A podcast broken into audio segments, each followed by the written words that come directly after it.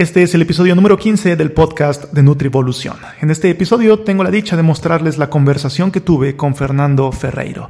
Fernando Ferreiro es una de las actuales referencias, no solamente a nivel nacional, sino internacional en materia de nutrición deportiva. Y puedo decir que a nivel México es una de las personas que está realizando más cosas en esta área. En este episodio hablamos acerca de las investigaciones que él actualmente se encuentra realizando o en las que actualmente se encuentra involucrado, las cuales son temáticas muy interesantes que vale la pena escuchar y vale la pena tomar en cuenta. De igual forma hablamos acerca de sus experiencias que ha tenido en el fútbol profesional y en deportistas profesionales, cuáles podrían ser algunos consejos o algunas cosas a tomar en cuenta si te vas a dedicar o si te dedicas actualmente a este grupo poblacional de deportistas. De igual forma hablamos acerca de la diferencia entre el deporte y las personas que van al gimnasio o los usuarios de gimnasio y todo esto que le podríamos denominar como fitness, sobre todo en materia de intervención nutricional. De igual forma, hablamos acerca de la estrategia de Train Low, Compete High que a muy grandes rasgos es esta estrategia en la que se entrena en ciertos periodos del ciclo de entrenamiento con reservas muy muy bajas de glucógeno o nulas, nulas reservas de glucógeno y en la competencia se hace una carga de glucógeno y ya se introducen los carbohidratos de nueva cuenta. Nos da su opinión acerca de qué opina de esta estrategia, si puede ser útil o no, lógicamente con base en su experiencia y con base en la evidencia disponible hasta el momento. Y también hablamos acerca de emprendimiento. ¿Cómo podría ser emprender en materia de ciencias de la salud, en específico en materia de nutrición, pero aquí puede ser abarcado en ciencias de la salud? ¿Cuáles podrían ser algunas trabas y cuál ha sido su experiencia que él ha tenido con esto? Este es un episodio que va más orientado hacia personas dedicadas a la nutrición o hacia personas dedicadas a ciencias de la salud y también nos da una clara idea de cómo es a muy grandes rasgos y con el tiempo limitado, pero nos damos una salpicada de ver la manera de ver la vida y cómo es la vida de una persona que ha podido vivir por y para su pasión y que además cuenta con una gran preparación. Se fusiona esto y tenemos a alguien como Ferreiro que vale la pena escuchar sus experiencias y cómo vive su día a día en este campo de la nutrición. Así que pónganse cómodos, disfruten de esta charla y démosle la bienvenida a Fernando Ferreiro. Bienvenido al podcast de Nutrivolución, el lugar en donde se buscan las herramientas y estrategias para poder optimizar nuestra biología como seres humanos, ya sea a través de intervenciones de nutrición, de entrenamiento o de hábitos de vida. Algunos lo llaman el biohacking, yo lo llamo la biooptimización. Disfruta el viaje. Fernando, primero que nada, muchas gracias por tomarte el tiempo para esta llamada. Sé que puedes estar bastante ocupado y vamos a estar hablando acerca de todo eso, de qué hace un nutriólogo deportivo y todas las ocupaciones que puede haber que a veces uno ni se imagina. Pero, primero que nada, muchas gracias y quiero que me platiques quién es Fernando Ferreiro y qué hace Fernando Ferreiro para la audiencia que no te conoce, por favor. Hola, antes que nada, pues muchísimas gracias por la invitación. Para mí un, un honor estar aquí participando en las actividades que, realizas y, pues bueno, eh, Fernando Ferreiro eh, es un nutriólogo de profesión eh, que ya me he dedicado al ámbito de la nutrición deportiva pues aproximadamente unos 15 años. me he dedicado más que nada al trabajo en personas que son universitarias, en, en, en tiempo, ¿no? he estado más en esa parte y en los últimos años ya he estado más incorporado en, en, atención a personas que ya son más del ámbito profesional. ¿no? Los últimos tres años, este, desde el año pasado, estuve en el, en el Club Pachuca de fútbol, eh, ahí trabajando con directamente fuerzas básicas y, y primer equipo. Este, hoy por hoy eh, estoy dedicado en, tiempo completo a, la dirección de una empresa que se llama Antropométrica, que es una empresa que tiene tres ejes principales. Uno es la parte de educación continua, a través de una plataforma educativa online que nosotros tenemos. Eh, el segundo eje es la comercialización e innovación de productos relacionados a antropometría, que ahorita tengo hay varios proyectos que se están haciendo y que ya próximamente los daremos a conocer. Sí. Y el tercer eje es eh, la la parte de investigación. Ese, pues definitivamente es más tardado, mucho más eh, complejo de hacer, pero bueno, estamos participando ya como empresa en dos proyectos de investigación actualmente, y ya la idea es que estemos igual publicando y que pues dentro de este, estos tres ejes pues van saliendo otros proyectos que también van este, conformando las actividades que, que vamos haciendo, ¿no? Y la realidad es que es una empresa que lleva en ya en tres años conformada, es el cuarto año, pero ya en la oficina aquí ya tenemos eh, casi año y medio, ¿no? Entonces, pues es relativamente eh, joven la, la, empresa. Pero bueno, aquí, aquí andamos. Y con esa introducción nos das un panorama muy claro de las distintas acciones que haces y mencionas 15 años. Eres actualmente una de las personas que más están aportando aquí en México para la nutrición deportiva y por eso mi interés de poder charlar contigo. Entonces aquí hay mucho de lo que podemos hablar. 15 años, Fernando, esta, esta es mi primera pregunta para ti. ¿Qué has observado de cambio para bien y para mal en estos 15 años que llevas involucrado en este mundo? Pues bueno, la realidad es que como país, este, como profesionistas que estamos en un país eh, que todavía en el ámbito de nutrición está creciendo, pues la realidad es que hemos progresado bastante. Yo creo que se han, se han dado cambios eh, favorecedores con respecto a la, a la parte de nutrición deportiva, a la parte de cine antropometría que me he dedicado ya igual este, varios años, ¿no? Yo, por ejemplo, mi primer curso de de sinantropometría que tomé. En el 2004 me tuve que ir a España, a, Zaragoza, a tomar este curso porque aquí no había una oferta como hay hoy. Pero la realidad es que la, la, la, oportunidad de capacitación aquí en México pues ya ha crecido, ¿no? Ya hay, y hay mucha gente que nos estamos dedicando a esto. Yo creo que comparado con otros países definitivamente nos hace falta crecer todavía como gremio, pero bueno, ahí vamos. Pero sí se ha dado un cambio favorecedor en los últimos años y hay mucha gente que está este, muy bien capacitada, tanto a nivel internacional como nacional. Si no, no toda la gente que, que, está aquí se tuvo que ir afuera a capacitarse. Hoy por hoy ya en México ya hay muchas personas que están muy, muy bien este, capacitadas en el aspecto de nutrición deportiva entonces yo creo que ha habido mucho cambio. En estos 10 años, 12 años, ha crecido muchísimo esta parte en México y yo creo que vamos para arriba. ¿Que nos falta mucho? Sí, nos falta muchísimo comparado con otros países, pero, pero bueno, ahí vamos. Sí, claro, dependiendo de con qué país pongamos la vara, ¿no? Me imaginaría un Australia, pues probablemente sí estamos un poquito alejados. sí, estamos muy atrasados, Estados Unidos, Reino Unido, España, por allá va. Entonces, pero bueno, esos definitivamente son una referencia a nivel mundial. Si nos comparamos con otros países, pero tal vez este, un poco de, otras regiones, este, Centroamérica, sí, pero bueno, pero sí, definitivamente estamos, vamos bien, vamos bien, pero sí nos hace falta todavía este, seguir creciendo, ¿no? no olvidar ese objetivo y también el, el poder salir a otros lugares, el poder ver otros trabajos de otras personas, ayuda mucho para que ya que cada quien en su en su quehacer pues lo puede aplicar y sobre todo tomar como referencia lo que hacen en otros países y en otras regiones, por ejemplo. Y este, pero bueno, vamos bien, vamos creciendo bien. Sí, lo que he observado es mm, en mi poca experiencia, digamos, o mis pocos años que he estado aquí, he observado cierto punto de inflexión eh, que marcan cierto antes y después, ¿no? Por ahí del 2010, 2011 tal vez, cómo la nutrición en el deporte empieza a popularizarse para bien, dígase, en, en el ambiente científico y empieza como a progresar, por decirlo de ese modo, aquí en México, la ciencia como tal. Fernando, hablas de investigación. Eh, ¿Podrías platicarnos actualmente en qué proyecto o proyectos de investigación estás trabajando? Sí, em, actualmente eh, estamos trabajando aquí en la Facultad de Medicina de la Autónoma de Yucatán con un grupo de profesores sobre un trabajo con dismorfia corporal, que hmm. es una condición que hoy por hoy, pues a nivel nacional y yo creo que mundial, es una condición que, que puede llegar a ser algo perjudicial para la salud. Se está haciendo un proyecto para ver cuál es la prevalencia de esta condición este, a nivel eh, de la ciudad como tal.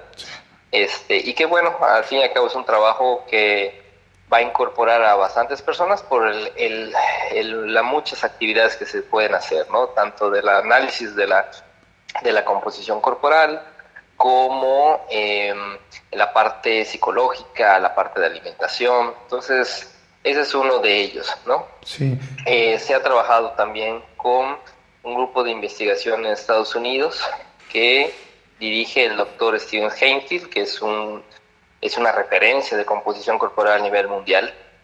Yo creo que para mí fue el, uno de los eh, orgullos que, he tenido en, los últimos, en estos últimos meses, el poder estar trabajando con este grupo, porque incluso fue el primer libro de composición corporal que tuve fue de, de Steven Hainsfield, ¿no? Entonces, hmm. con él estamos haciendo un proyecto que ya se concluyó, bueno, que, ya, ya incluso se mandó a revisión este, para la revista correspondiente, donde se estaba haciendo un análisis del, en, inglés se llama scaling, ¿no? que es el, el escalamiento de lo que es la masa ósea en función de la estatura de las personas. ¿Qué es esto?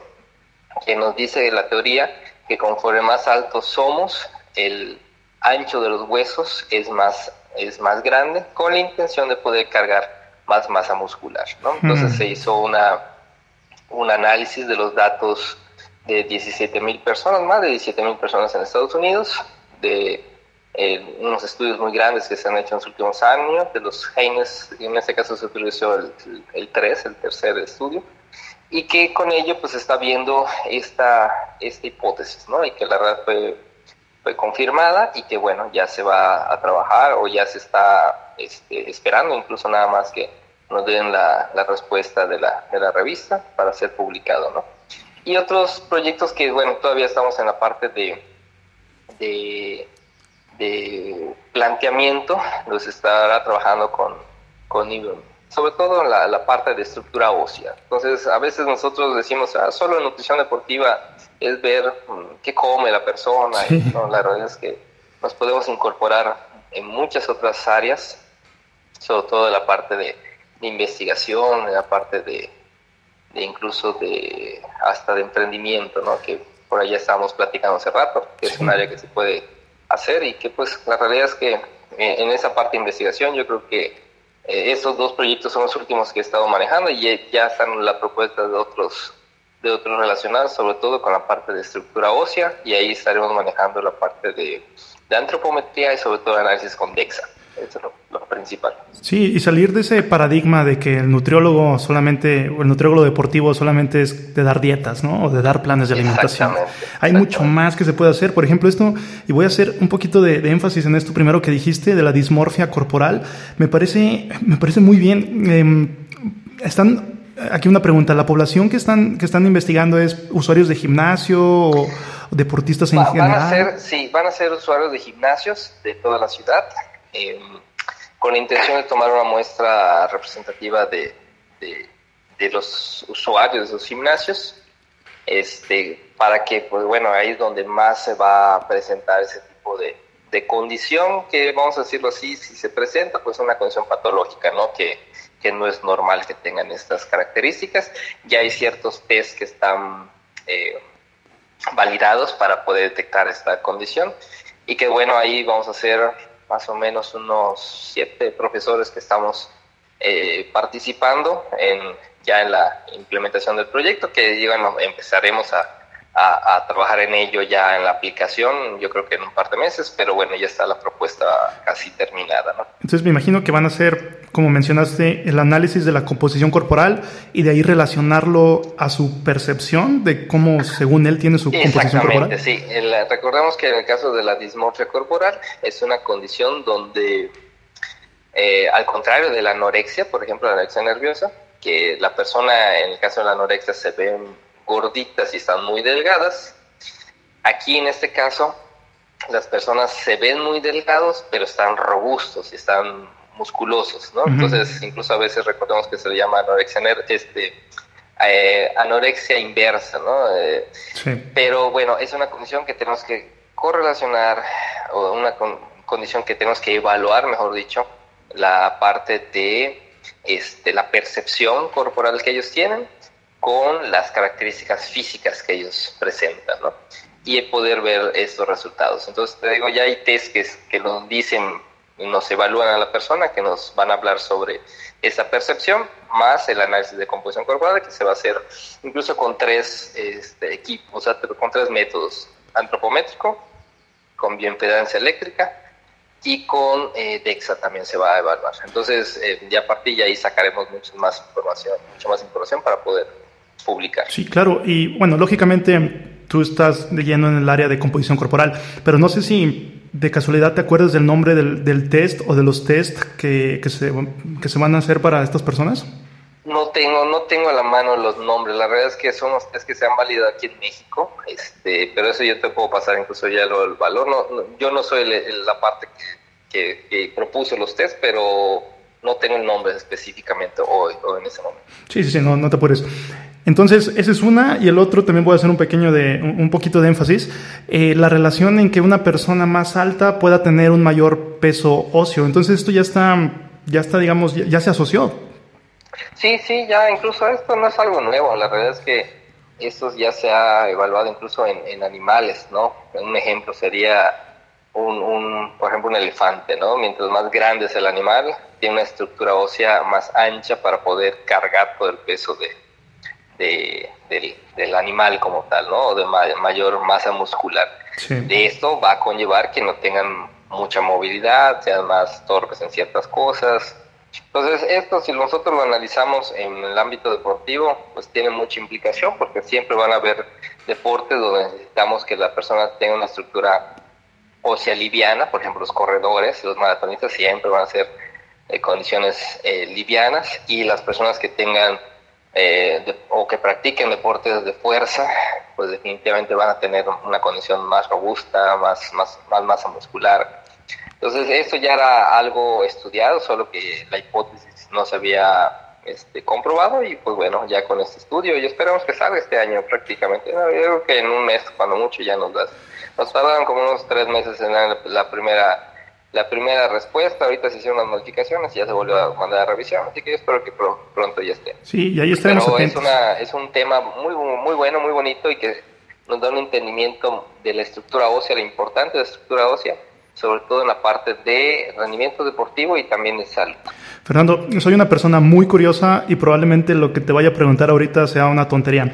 Pero, en tu opinión, en tu opinión, por ejemplo, estas personas que son altas, pero que tienen diámetros óseos muy delgados, muy, muy delgados, em, ¿podría haber algún tipo de, asociarse a algún tipo de desnutrición en los primeros días de vida? ¿O cuál sería tu opinión al respecto?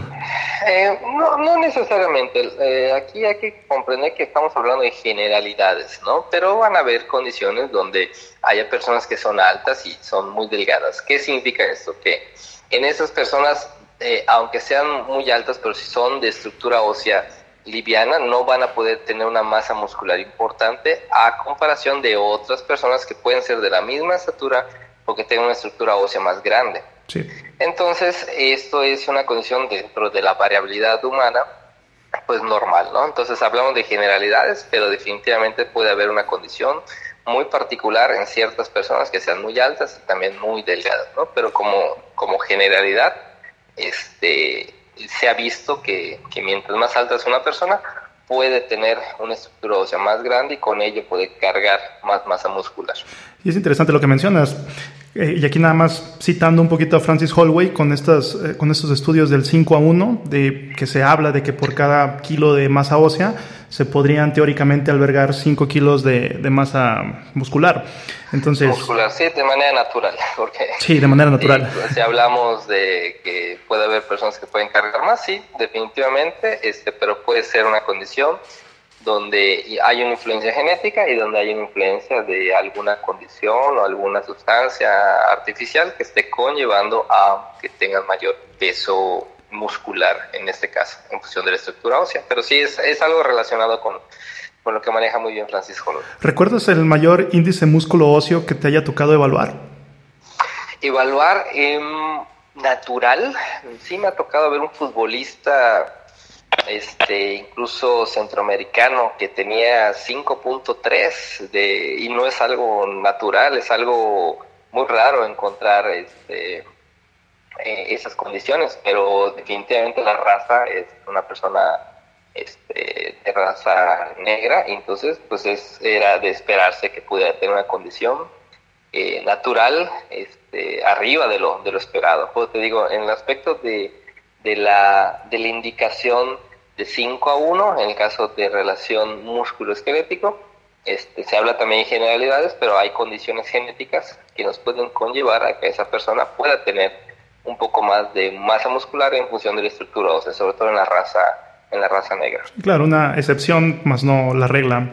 Exactamente, son, son casos particulares, pero, pero cuando hablamos de trabajos en gente que no está buscando una musculación como tal, es algo raro encontrar este, ese tipo de niveles de, de índice músculo óseo. Fernando, tengo entendido que tu principal área es lo del deporte como tal.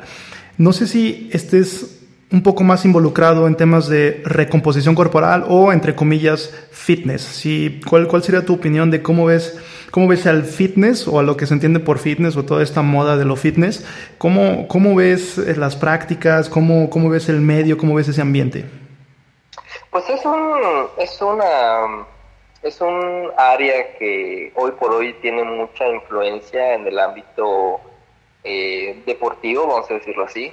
Este, que muchas personas ya lo practican, muchas personas ya quieren verse mejor y que, bueno, no más hay que comprender que en ciertas situaciones el, una condición de estética no relacionadamente, no necesariamente está relacionada con eh, que tengan salud. Entonces sí hay que conocer que hay ciertas modificaciones que, a veces eh, la gente que practica esto está esperando y que no lo va a tener de primera instancia, ¿no? Es una, eh, por ejemplo, modificar este, al mismo tiempo músculo, subir mucho masa muscular y bajar grasa. Entonces, a veces eso no se puede dar de una forma tan rápida, lleva más tiempo y a veces la gente se desespera un poquito, el, sobre todo el paciente, ¿no? Entonces hay que manejarlo con cuidado, es un, hoy por hoy, un ambiente o un ámbito de, que podemos manejar y que, pues bueno, solo hay que tener muy bien hasta dónde podemos llegar con alimentación y ejercicio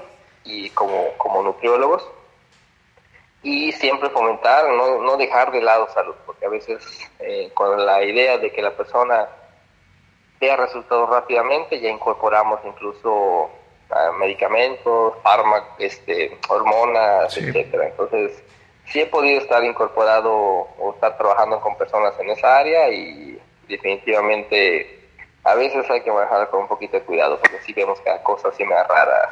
Sí, ya los gimnasios. El gimnasio es, es un mundo paralelo a lo normal. Sí, claro, y hay muchas creencias, ¿no? Hay muchas... Donde vemos, sí, que la dieta de aquí, que no sé qué, que a mí me funcionó esto, que, dieta rara, que la realidad que no tiene un fundamento científico. Sí, hay mucha información y ese es otra, otro problema que en mi observación puede atacar más a las personas que están en el medio del fitness o los usuarios de gimnasio que personas que están más como en el deporte, ¿no? Porque usualmente las personas que están más en el deporte pues tienen más asesoría o tienen sus coaches que están más preparados. Exactamente, sí, es, es, es muy buena tu observación. La realidad es que se puede distorsionar, vamos a hablar de esa manera, em, se puede dar un poco más de distorsión en la información que puede llegar a una persona que está en ese ámbito, este en lo estético al que está en el ámbito de rendimiento deportivo. Sí, hay personas que, que, pues en ocasiones, vamos a ser sinceros, no están capacitadas para ello y que están metidas en los gimnasios y vemos cada cosa así, que, que la realidad que, que no, no, no, están bien manejadas. Y un mundo totalmente aparte, podríamos decir que es el deporte profesional como tal. Sí, ya tenemos siempre referencias, tenemos muchos artículos, este, investigaciones, el ámbito fitness es un poco más empírico, es un poco más de experiencias y que pues bueno, eh, se puede distorsionar, vamos a dejarlo de esa manera, pero, pero sí es un, es un punto aparte, ¿no? Parafraseando un poco a lo, a lo que ha mencionado Francis en algún momento, una cosa es la nutrición para salud, otra cosa es nutrición para rendimiento deportivo y otra cosa es la nutrición para el fitness o para lo estético. Entonces, esos tres ámbitos de la nutrición, eh, a cada uno tiene sus características y, si uno se quiere meter a ello, pues sí tiene que conocer un poco las, eh, como, como tiene que estar capacitado para ello, ¿no? Porque pues, alguien que está trabajando solamente con salud es muy diferente el rendimiento deportivo y muy diferente lo que es este, lo estético como tal. Mencionas que estuviste en el equipo de Pachuca, en equipo de, de, fútbol. ¿Cómo era un día en tu vida? ¿Cómo era un día en tu actividad laboral? ¿Cómo, cómo se desarrollaba tu día a día como nutriólogo deportivo de fútbol profesional? Sí, mira, yo estaba ahí bajo un esquema de este, semipresencial, vamos a decirlo de alguna manera. Yo iba ahí 15 veces al, al mes 15 días al, al mes, ¿no? Entonces yo viajaba una semana sí, una no, una semana sí, una no. Yo estoy viviendo en la ciudad de Mérida, este, y de Ciudad de México me iba en autobús a Pachuca, que está a una hora 40 más o menos. Yo, las actividades que, que realizaba, yo realizaba las mediciones corporales de eh, todos los equipos profesionales que tiene el, el, el propio club, desde 15, 17, este, segunda Premier, sub-20, este, equipo profesional, ¿no? Entonces, eh, en las mañanas tempranito, pues los muchachos iban en ayunas eh, antes de entrenar. Estábamos más o menos de 7 a 10 de la mañana haciendo mediciones con otro colega. Este, y acabando ya el, el propio, las propias mediciones, este, que tienen que ser como características estaban en ayunas, este, estaban sin, sin entrenar, para que se hagan las mediciones lo más reales posibles. Em, acabando eso, pues ya descansamos un poco y me empezaba a analizar los valores. Eh, ya teniendo eh, casi por día sacábamos aproximadamente 30 jugadores, aproximadamente entre 25 y 30, dependiendo del equipo. Si algunos eh, jugadores estaban en selecciones o alguno estaba lesionado, entonces variaba un poco, ¿no? Pero entre 25 y 30 era el promedio que sacábamos por día y de ahí eh, hacíamos 25 mediciones corporales. Entonces teníamos una base de datos enorme para, para poder analizar, ¿no? Entonces yo analizaba las, las mediciones, daba un resultado por cada jugador.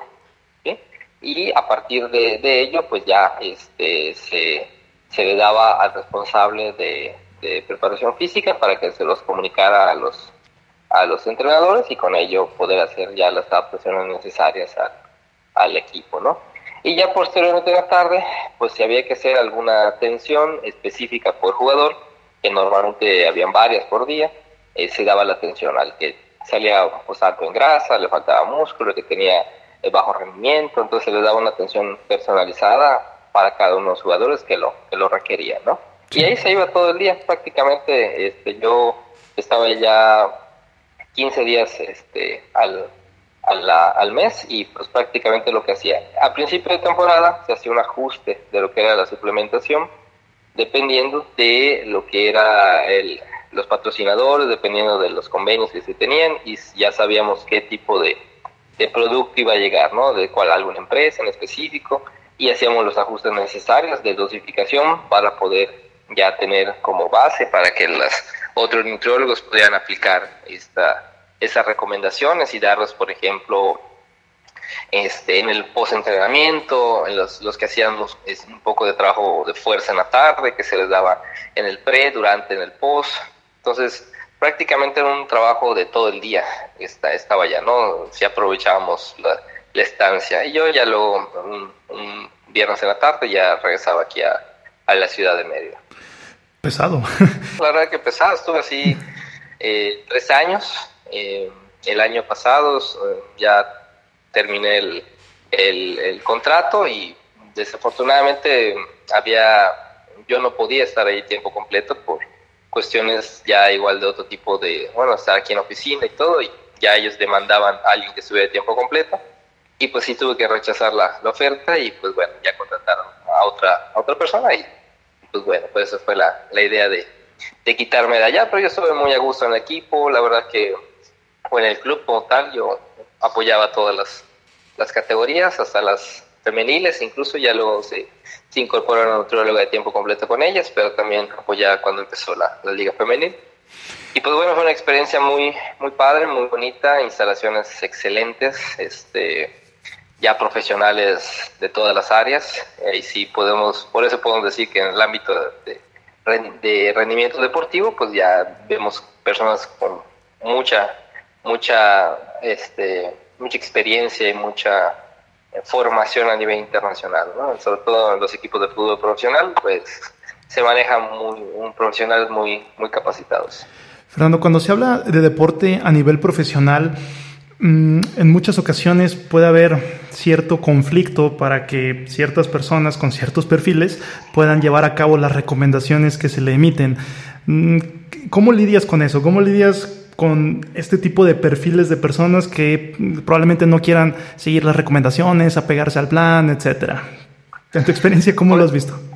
Sí, la, la realidad es que aquí hay que, siempre hay que individualizar, porque sí vas a encontrar personas que, que como dices, uf, que son muy, muy difíciles de que sigan una recomendación, y hay otras que no, ¿no? Yo, por mi experiencia, siempre en los deportes de conjunto es donde más trabajo puede haber, sobre todo para que alguien se pegue la, a las recomendaciones. Cuando son deportes de manera individual, por ejemplo, que he tenido la oportunidad, oportunidad de estar trabajando con, por ejemplo, con alterofilia, con atletas, eh, eh, ya las recomendaciones las siguen mucho más al pie de la letra.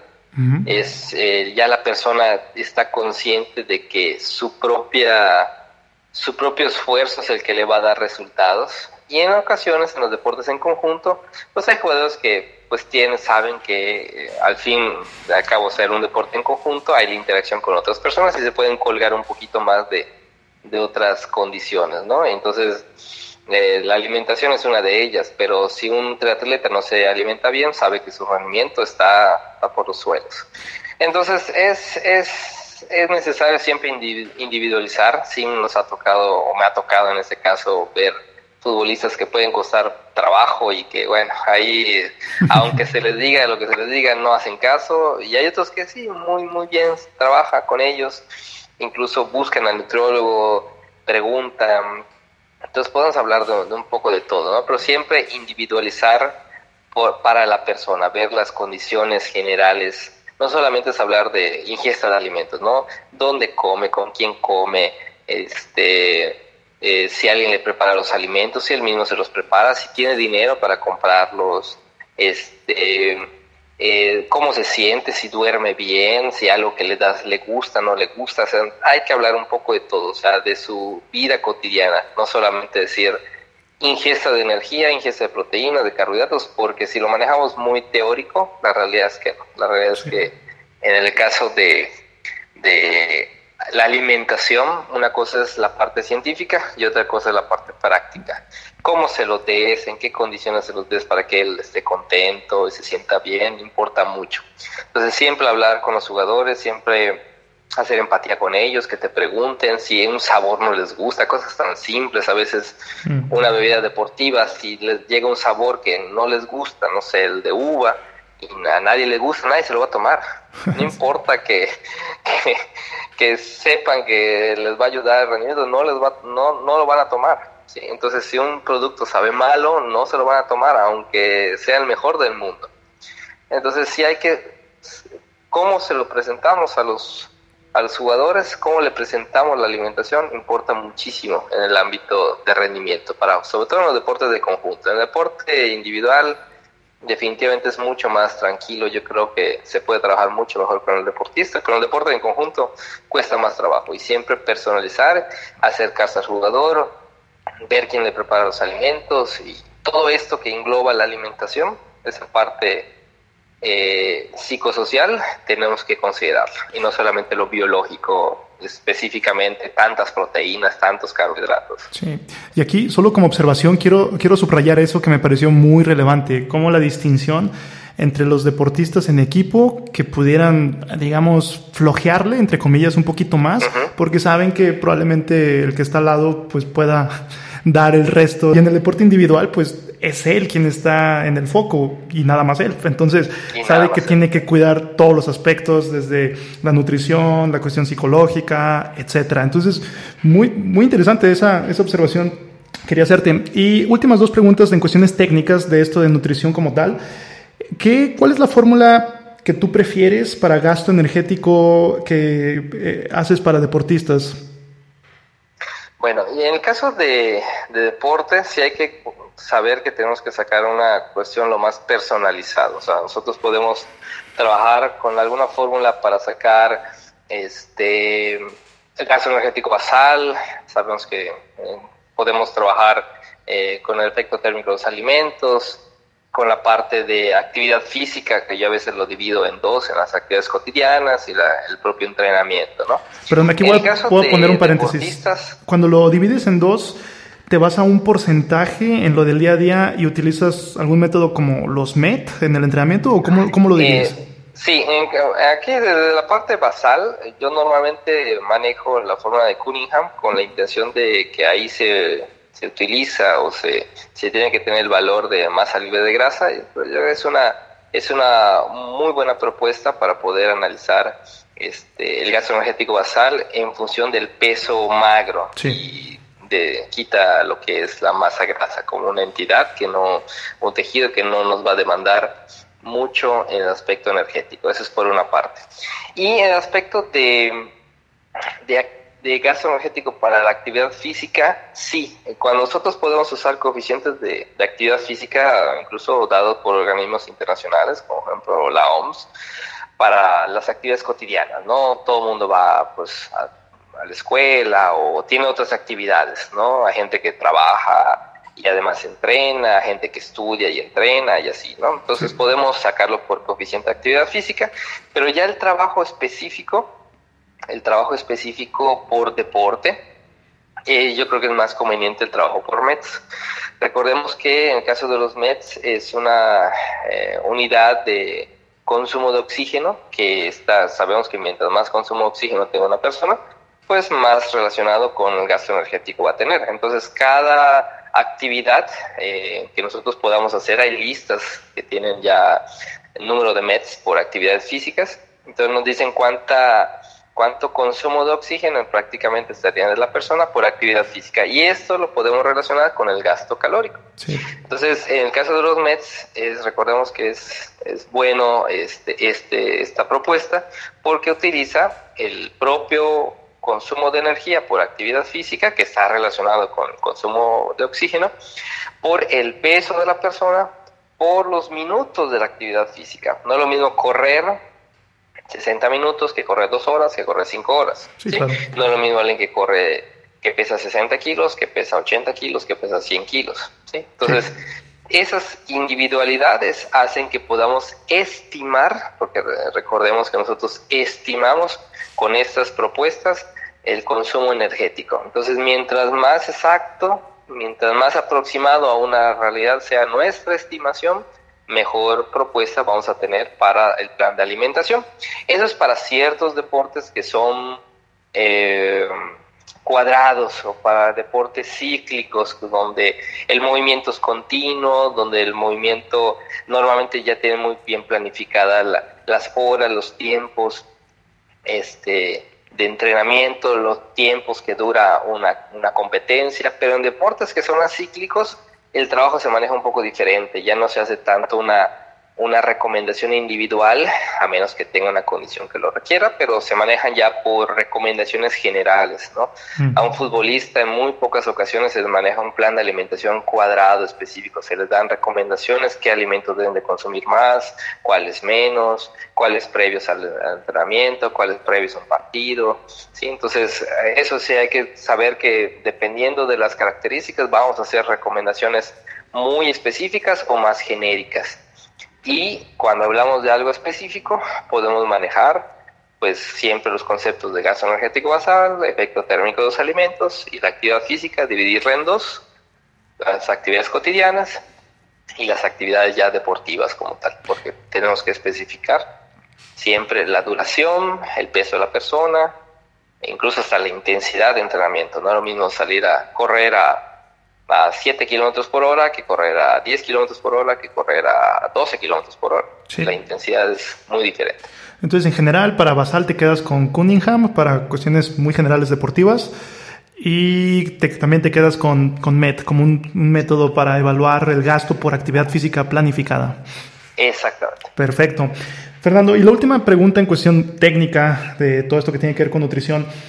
Está esta digamos, tendencia, que es el train low, compete high, que es que entrenes con reservas bajas o nulas, digamos, de, glucógeno para eventualmente al momento de la competencia, ahí sí hacer una carga, ahí sí tener más carbohidratos y tener este efecto, digamos, de mayor uso de ácidos grasos y ya cuando estás compitiendo, o sea, crear estas adaptaciones y ya a la hora de competir, se habla de que se podría tener esta doble ventaja, más uso de ácidos grasos y al momento de agregar este, este estos carbohidratos, esta carga de, glucógeno, ya podría haber una mejoría en el rendimiento. En tu experiencia, ¿cómo has visto esta estrategia? Si la has visto útil? ¿Qué, ¿Qué opinas de esta? Sí, es una estrategia que, que, hoy por hoy es una tendencia, sobre todo en deportes eh, cíclicos, los deportes donde ciclismo, este, maratón, ¿sí? este, es una tendencia que incluso se engloba en la parte de, de periodización de la, de la nutrición, ¿no? Y que una de las ideas es, es esa, poder hacer más eficientes el, el uso de los lípidos como fuente de energía, pero recordemos que eh, una de las principales principales objetivos de, esta, de este estilo de alimentación o esta propuesta de alimentación es hacer una, cuando estamos entrenando con bajas cargas de carbohidratos, bajos niveles de, de glucógeno muscular, el poder hacer una, una adaptación fisiológica hacia un aumento de la biogénesis mitocondrial. Y con ello cuando nosotros estamos en altos niveles de, carbohidratos o altos niveles de glucógeno, podamos tener mayor producción de energía, ¿no? Entonces, la realidad es que es una propuesta que sí sirve, es una propuesta que está muy bien documentada, em, no es para todos o no es para hacerlo a cada rato, dependiendo de la, de la planificación del entrenamiento, eso hay que tenerlo muy, muy en cuenta. Sí. Este, y, que, y que sí puede dar una, una ventaja sobre el deportista hacia, hacia una mejora en el rendimiento. Otra cosa es el trabajo de, de el trabajo físico con eh, buscando una condición estética, o sea, el, el, tener un entrenamiento en ayunas buscando un aumento de la, de la utilización de ácidos grasos para ver algo estético, para hacer una reducción de, grasa corporal de manera estética, ah, esa es otra condición. Pero definitivamente este, el trabajo con la periodización de la nutrición, hay que tener en cuenta que no siempre si la alimentación va a ser plana, o sea, no va a ser la misma propuesta para todos los días, ¿no? Tenemos que adaptarla dependiendo del, de la planificación del entrenamiento. Hay ocasiones que van a tener un, un triatleta, ¿no? Entre semana va a tener una carga y el fin de semana le van a poner a rodar 150 kilómetros. Entonces, eh, ese, ese, esa adaptación dependiendo de las condiciones eh, del entrenamiento hay que tenerla en cuenta y que la propuesta como tal de bajar el consumo de, de carbohidratos para tener una mejor adaptación fisiológica, sobre todo hacia el aumento de la biogénesis mitocondrial es una propuesta que, que, puede servir muy bien y que, y que hoy por hoy se está utilizando mucho, sobre todo en deportes cíclicos.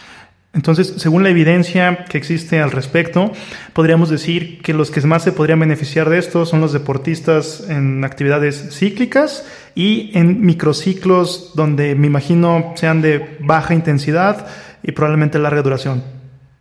Exactamente, o sea, aquí sí que si en algunas ocasiones eh, eh, un deportista lesionado, ah, bueno, esa va a ser otra, otra finalidad, otra condición para que no aumente, no aumente tejido adiposo, hmm. etcétera, ¿no? Pero normalmente en una fase de entrenamiento, donde más evidencia se ha tenido, donde hay más, este, donde hay más, eh, eh, sí, evidencia como tal, es en los deportes cíclicos y que yo creo que es una condición que tenemos que siempre saber manejar y que tenemos que adaptarla incluso a los, los entrenadores o los preparadores físicos que están muy bien este, capacitados y que en muchas ocasiones saben de estas propuestas, te lo, te lo comentan. Oye, le puedes dar bajas cargas de carbohidratos en tales momentos y aquí en altas cargas, ah, ya hacemos la adaptación, ¿no? Pero, pero es, una, es una tendencia hoy por hoy que es muy usada a nivel internacional incluso.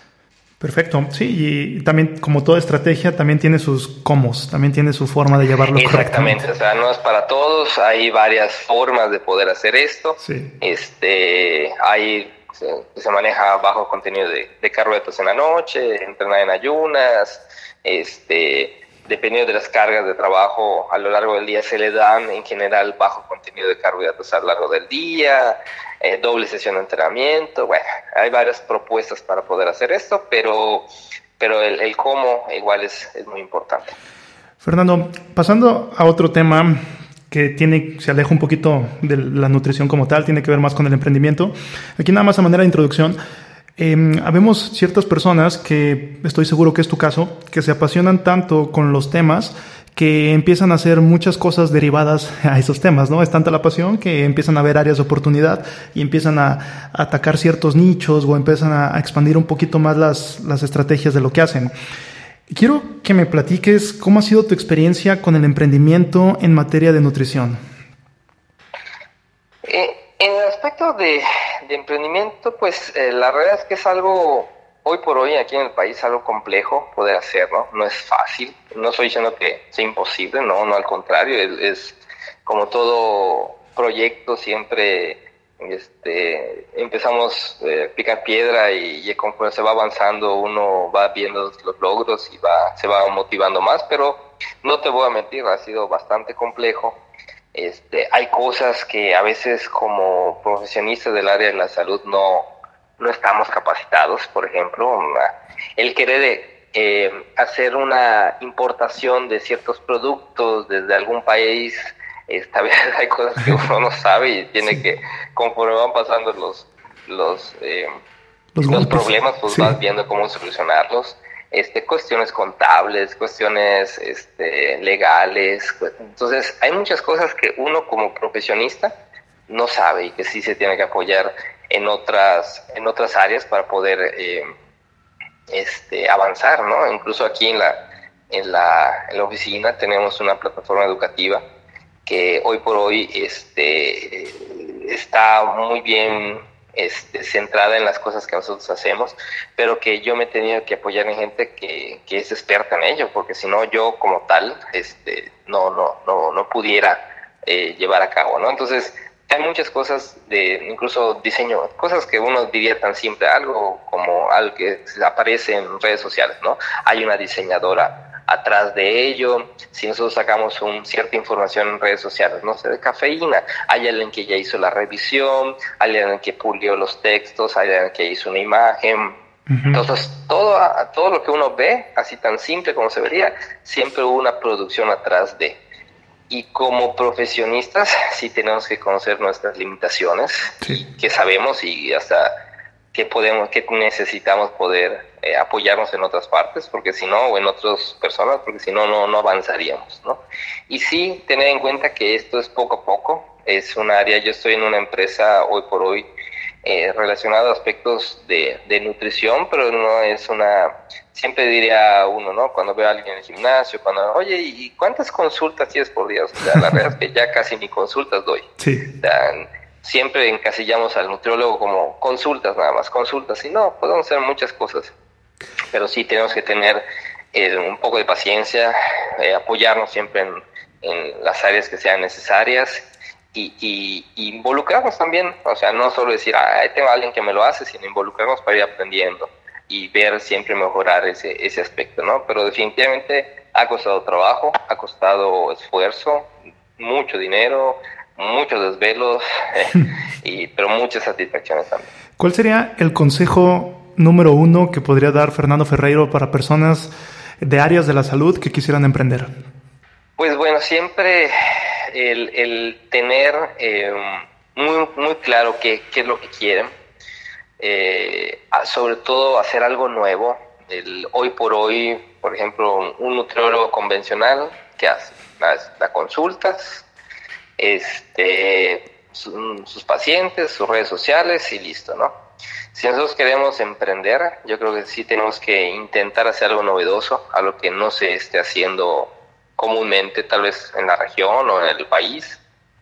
Y yo creo que eso es lo que va a poder salir adelante. Si nosotros solamente eh, replicamos o hacemos lo que hacen los demás, nos puede costar un poco más de trabajo porque hay mucha competencia, definitivamente mucha competencia en el aspecto de, de nutrición, que es lo que nosotros hacemos en todas las áreas yo creo que estamos igual, o sea, algún contador o algo así, pero en el aspecto de nutrición hay mucha competencia.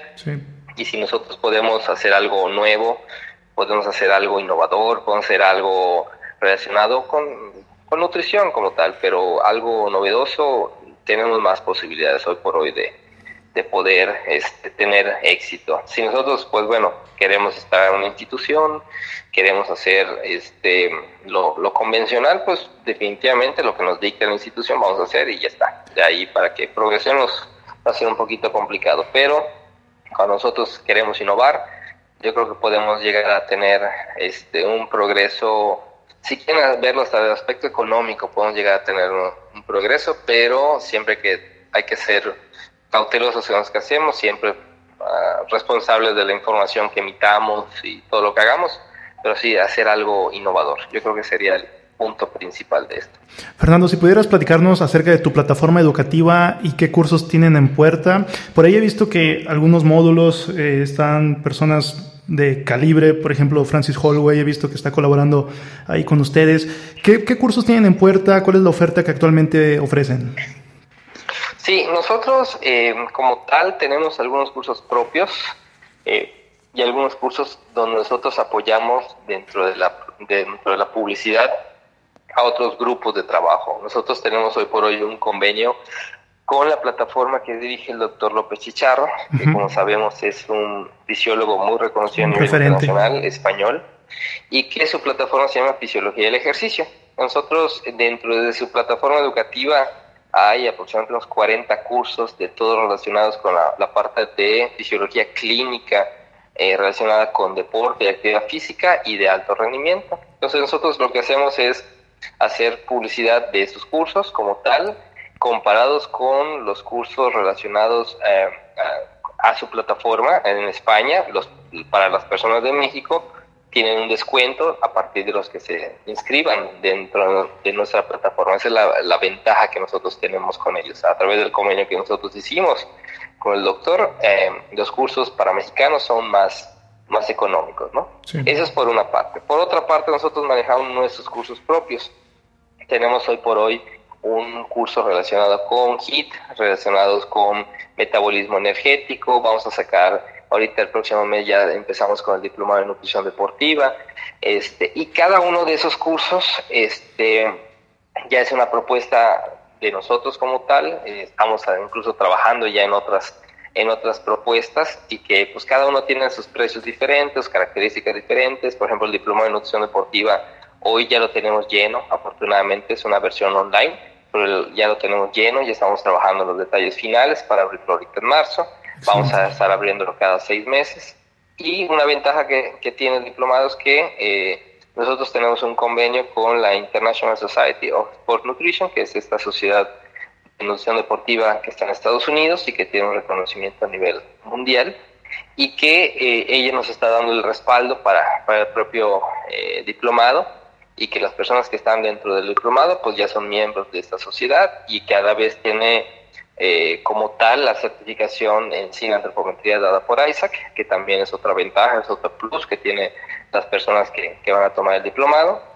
Entonces, es un diplomado ah, con, que tiene seis módulos, es uno por mes y que tiene este, personas eh, o profesionistas como profesores pues de alto nivel, ¿no? El propio profesor López Chicharro, Francis Holloway, este Gustavo Metral de Argentina, este, Misma Terrera de Argentina también, es, eh, profesores españoles, brasileños, etcétera. Entonces, la realidad es que es una propuesta que le hemos apostado mucho para poder hacerla y que es hoy por hoy nuestro eje de educación continua propia que nosotros tenemos. Entonces, tenemos desde cursos propios hasta cursos que son de, de otra plataforma, pero que ya con convenio este, nosotros manejamos también a nivel, a nivel nacional. Todo lo que sea la propuesta del doctor López Chicharro en México es a partir de nosotros. Y todas estas propuestas me parecen excelentes para seguir impulsando la buena práctica en temas de nutrición deportiva, tratar de tener este filtro de ciencia y pues alejarnos cada vez más de todos los mitos, de todos los tabúes, etcétera, etcétera. Entonces, excelente. ¿Cuál es la, la liga para poder ingresar a la plataforma y poder checar los cursos? Sí, es eh, www.antropométrica.mx. Eh, no va a recordar que es antropométrica, lleva en, en TH como, como a la forma de escribirlo, pero es muy simple. www.antropométrica.mx. Y ahí ya está muy, la verdad que es una plataforma bastante amigable, este, y ahí está toda la, la propuesta de, de, cursos, incluso los que tenemos de manera presencial, los cursos de antropometría, este, que los damos aquí en Mérida. Este, y también para que nos sigan en redes sociales, aparecemos como Antropométrica en Facebook, eh, en Instagram, sí, o como Fernando Ferreiro, igual, y me pueden encontrar como Fernando Ferreiro en, en, Facebook, y ahí vamos subiendo todo lo, lo que hacemos, bastante información científica, que es algo que le estamos apostando, o sea, estamos manejando todo de manera muy académica, de manera muy profesional, este, siempre con referencias, siempre siendo muy objetivo. Estamos intentando que todo lo que sea subjetivo ya no sea responsabilidad de nosotros, o sea, pero intentamos hacer cosas que siempre la gente se pueda llevar algo, se pueda quedar con algo y que pues lo, podamos ser una referencia tanto en nutrición deportiva como en en antropometría a nivel nacional o internacional. Sí, claro, ya como la, la, persona pueda llegar a usar la información o cómo la pueda llegar a procesar muy subjetivamente, pues ya es cosa de, cosa de ellos, ¿no? Claro. Fernando, cuando la pasión y la preparación se juntan pueden llegar muchas cosas, lo cual es tu caso. Esta última pregunta, espero no te saque mucho de onda, pero si tuvieras que poner un mensaje en una pancarta gigante que todo el mundo va a ver, ¿qué mensaje sería? Eh, muy buena pregunta. La realidad es que, pues yo creo que, eh, ¿qué pudiera hacer? ¿Qué pudiera hacer? Eh, ahora sí que me agarraste en curva en, poner esto, pero yo creo que si me dijeras poner algo, una pancarta para poder motivar algo, eh, o anunciar algo, que todo el mundo lo vea. intentar ser emprendedor, intentar serlo. Yo creo que hoy por hoy es una es una condición que estoy inmersa totalmente en ello y que, y que me está trayendo muchas satisfacciones y que yo creo que es el, lo que nosotros tenemos que intentar hacer para que sigamos progresando tanto en un México que tiene muchos cambios hoy por hoy, cambios políticos, cambios este, monetarios, administrativos, de todo tipo y para poder progresar y para poder seguir, intentar ser emprendedor. Yo creo que pudiera ser algo que, que pudiera funcionar bastante bien. Muchas gracias por haber escuchado este episodio. Nos escuchamos muy pronto. Recuerden que me pueden mandar un mensaje en redes sociales en arroba Miguel Rojas, M1 Rojas en Instagram y de igual forma en arroba Nutrivolución. Estas son las dos vías de contacto y los invito a que escuchen los otros episodios donde hablo acerca de fitness, acerca de salud, acerca de todo lo que tiene que ver con las estrategias para optimizar nuestra biología como seres humanos. Algunos le llaman el biohacking, yo le llamo la biooptimización. Gracias. Hasta luego.